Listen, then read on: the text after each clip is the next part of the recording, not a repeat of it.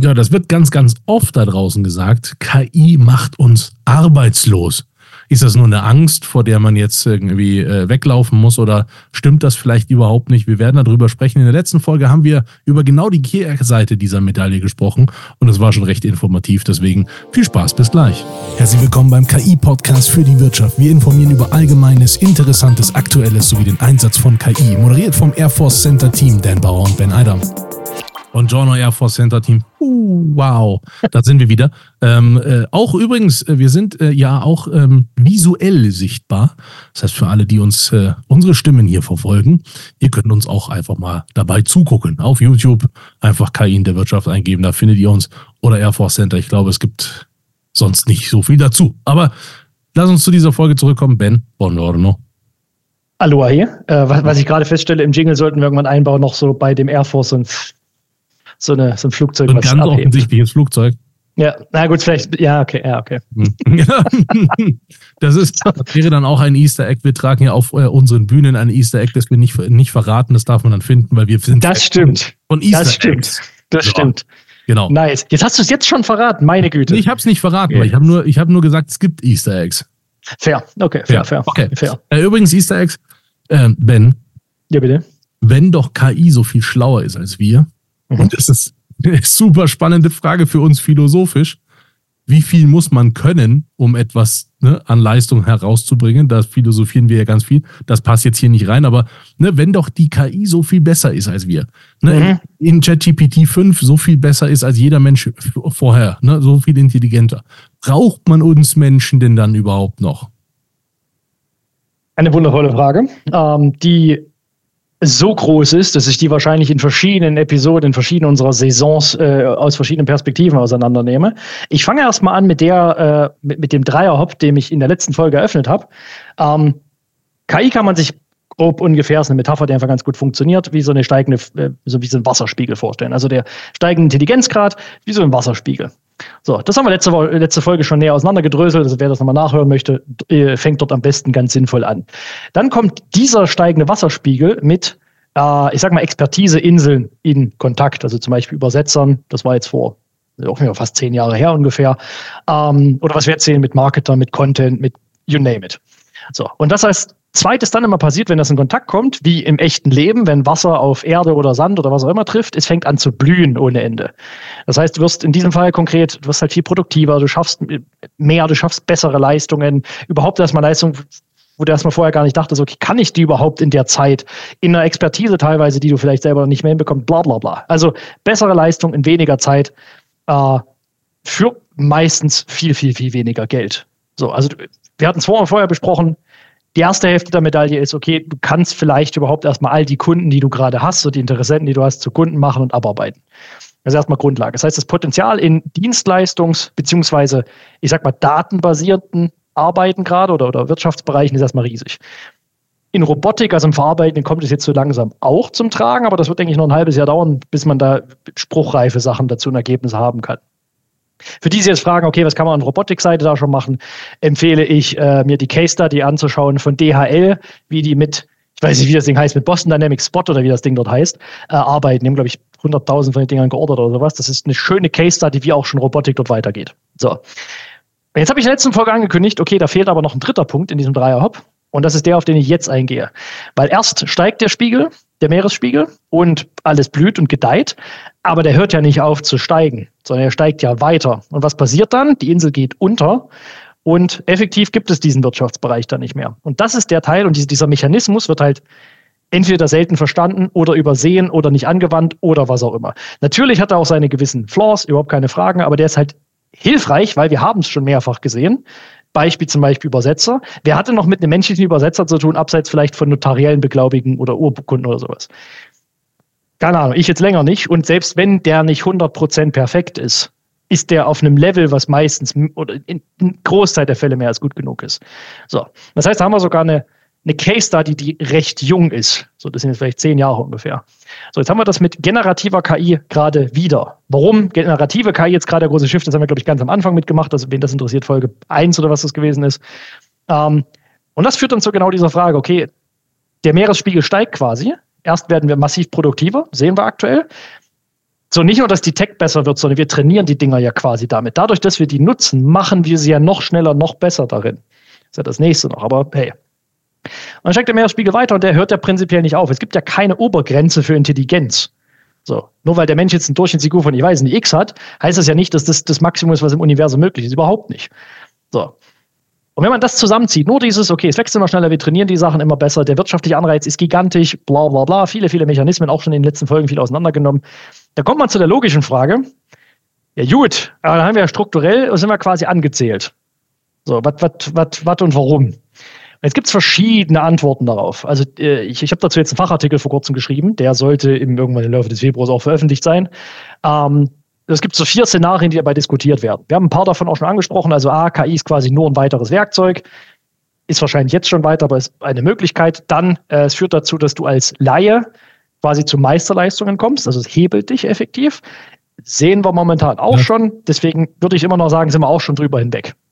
Dann kommt Szenario 3 von 4. Das habe ich schon mal angesprochen in, glaube ich, Folge 2. Du hast so das Diktat der Exzellenz.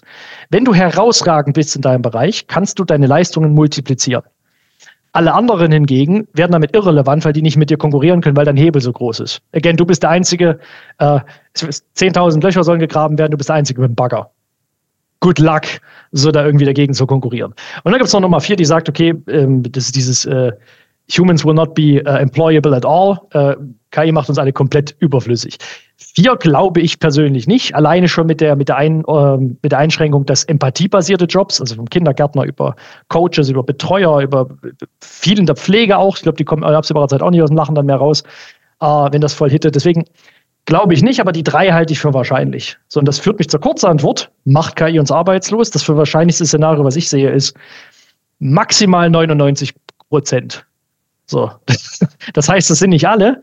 Und es wird auch nicht, es wird auch nicht sofort passieren. Das ist ja total beruhigend, einfach auch, wirklich.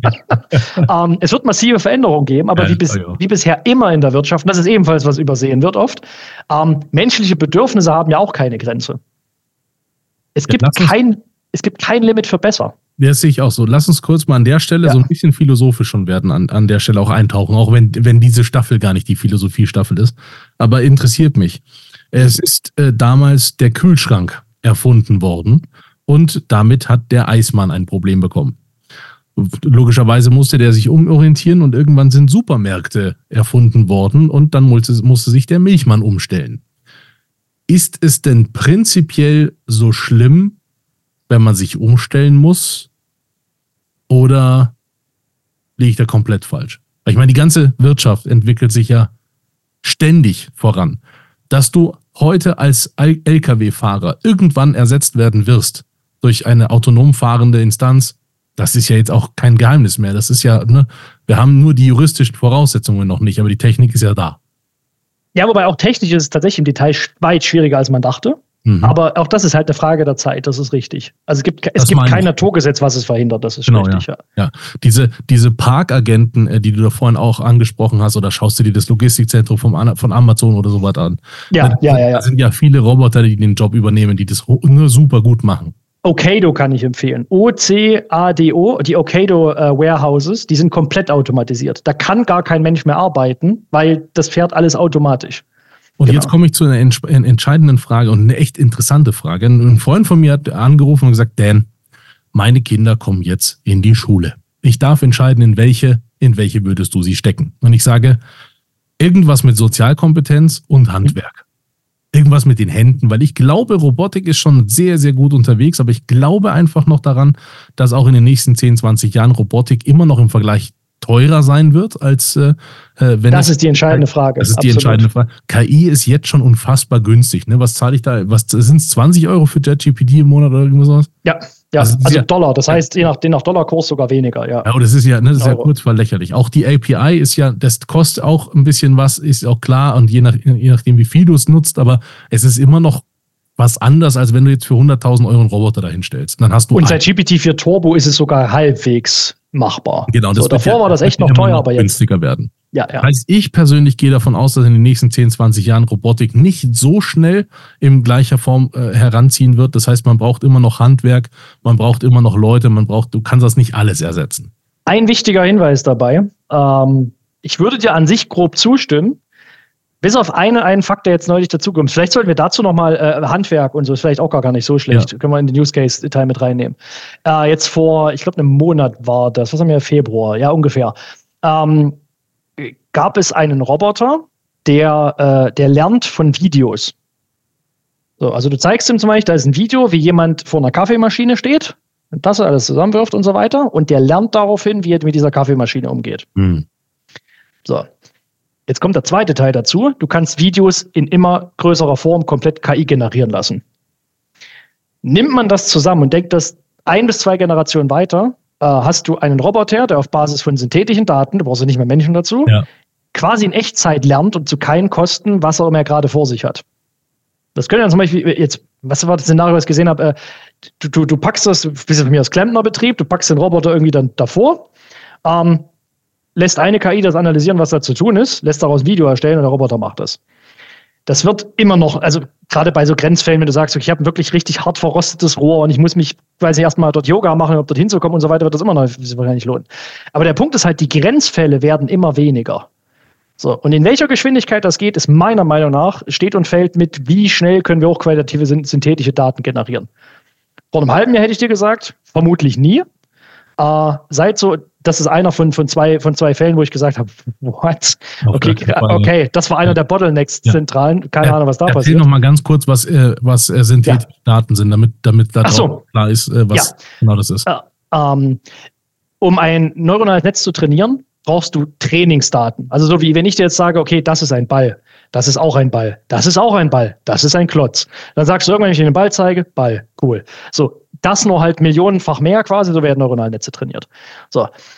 Jetzt kommst du aber irgendwann an den Punkt, dass die Menschheit nicht genug Trainingsdaten selber produziert hat, um in jedem beliebigen Bereich dort solche Netzwerke zu trainieren. Wenn du jetzt aber andere neuronale Netze hast, die künstlich, also selbstständig, die haben das Konzept verstanden von einem Ball zum Beispiel und generieren dann Bilder oder Videos oder was auch immer von eben solchen Bällen zum Beispiel, dann kannst du ein neuronales Netz nehmen, eine KI, die für eine andere die Trainingsdaten baut.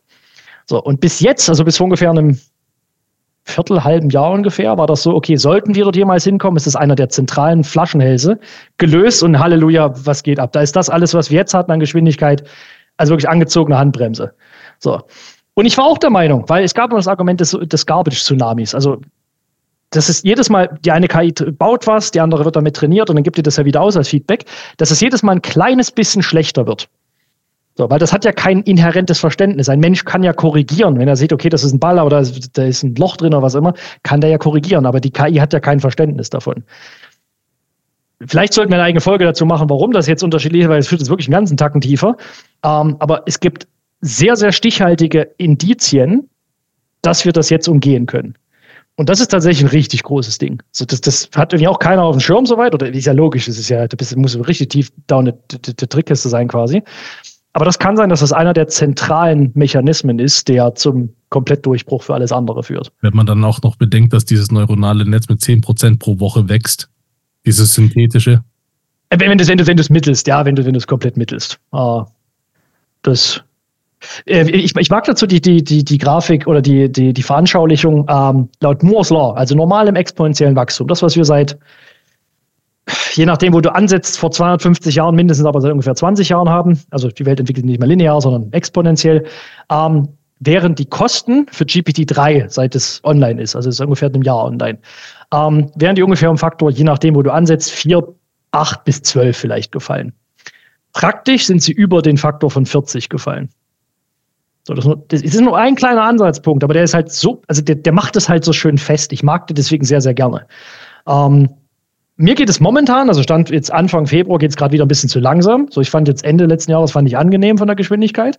Aber ich bin sehr, sehr guter Dinge, dass, also alleine mit, was wir angesprochen haben, schon mit Mistral, die werden wahrscheinlich jetzt einen Open Source GPT-4-Konkurrent rauswerfen. Allein das kann ich mir vorstellen, wird dann nochmal richtig für Wirbel sorgen.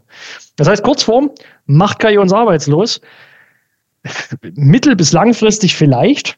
Ähm, kann das aber zu einer der besseren, also kann das eine der besten Sachen sein, die uns je passiert ist, wenn wir es richtig einsetzen? Ja. Müssen wir vielleicht auch mal tiefer darauf eingehen, was kann das denn heißen? Also wie sollte man denn darauf ja. reagieren? Das habe ich in meinem Artikel auch mit auseinandergenommen.